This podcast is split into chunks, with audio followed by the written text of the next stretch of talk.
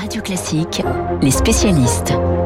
7h40 sur Radio Classique. Nous sommes mercredi et le mercredi, vous le savez, le 7e art est à l'honneur sur notre antenne avec Samuel Blumenfeld, le monsieur cinéma du monde et de Radio Classique. Bonjour Samuel. Bonjour. Sorti aujourd'hui du nouveau film de Cédric Jiménez, un film très très attendu. Son titre, Novembre. Avant d'en parler, un extrait de la bande son. Ouais.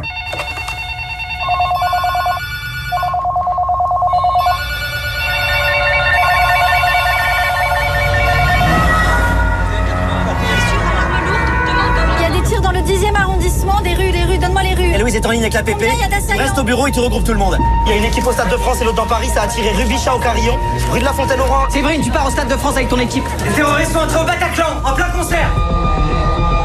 Nous sommes dans les locaux de la sous-direction antiterroriste le soir du, du 13 novembre 2015 et c'est une course contre la montre qui s'engage pour essayer de localiser et de neutraliser les, les terroristes encore vivants. C'est ça, Samuel? Absolument. Ces cinq jours entre le 13 et 18 novembre, dont nous avons eu une empreinte en découvrant l'assaut à Saint-Denis, mais c'est ces cinq jours qui, à la fois, ont permis d'arrêter un bout de la cellule terroriste qui avait échappé euh, aux forces de l'ordre au Bataclan et qui projetait un nouvel attentat à la défense, possiblement aux quatre temps, dans un commissariat ou dans une crèche. Alors Samuel, vous avez consacré à dans M le magazine du Monde euh, fin septembre un portrait sur Cédric Jiménez, le réalisateur de La French, de Bac Nord et donc de Novembre.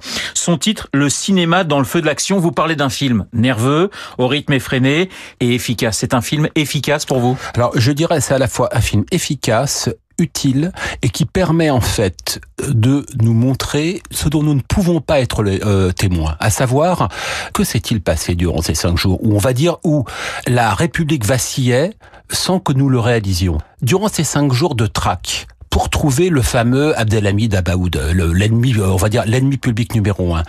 Seule la fiction peut nous permettre de mettre en scène ce qu'aucune image documentaire, par définition, parce que tout cela est confidentiel, ce qu'aucune image documentaire ne pouvait nous montrer. Il y a une espèce de, une sorte de chrono finalement dans, dans, dans ce film. On a l'impression que voilà, c'est une, une course effrénée contre le temps, Samuel. C'est pas absolument ce qui est, c'est là où le, le scénario est très intelligemment écrit, c'est que véritablement, justement, il pose un compte à rebours. On sait qu'à tout instant peut se produire une catastrophe. Donc, si vous voulez, d'un point de vue cinématographique, c'est extrêmement efficace parce que le film en temps réel fonctionne toujours de manière magnifique. Mais c'est J'allais dire le mot est peut-être fort, mais c'est presque un film pour l'histoire en quelque sorte. On l'attend tous ce film. On a Absolument. tous envie de comprendre. Absolument. Et ça, c'est intéressant parce que c'est un film pour l'histoire. Ces films-là qui nous permettent, on va dire, de comprendre. Mais qu'on dit comprendre, en fait, parce que, bien évidemment, on n'a pas entendu ce film-là pour lire X enquêtes de journaux, X livres. Mais, justement, ce que le cinéma peut nous permettre de mettre en relief, ce sont précisément des détails. Or, ce principe-là, justement, de mettre en scène l'histoire immé- immédiate était auparavant dévolu au cinéma américain. On Ouais. disait toujours, bah, ma foi, les Américains savent faire cela. Ben en fait, non, pas seulement eux. Le cinéma français, en fait, on s'en rend compte précisément cette année-là, a parfaitement su s'attaquer à ce moment clé des années 2010. Je dis par deux films, il y a le, le- le très bon Revoir Paris d'Alice Junocourt, qui est du côté du victime, et il y a cet excellent film Novembre, qui lui est du côté des enquêteurs. Alors novembre avec Jean Dujardin, Sandrine Kiberlin, Anaïs Desmoutiers, Sami Outalbali, mais novembre ne repose finalement sur aucun personnage particulier. Tout à fait juste. Là aussi, c'est un film très original et audacieux parce que c'est un film choral.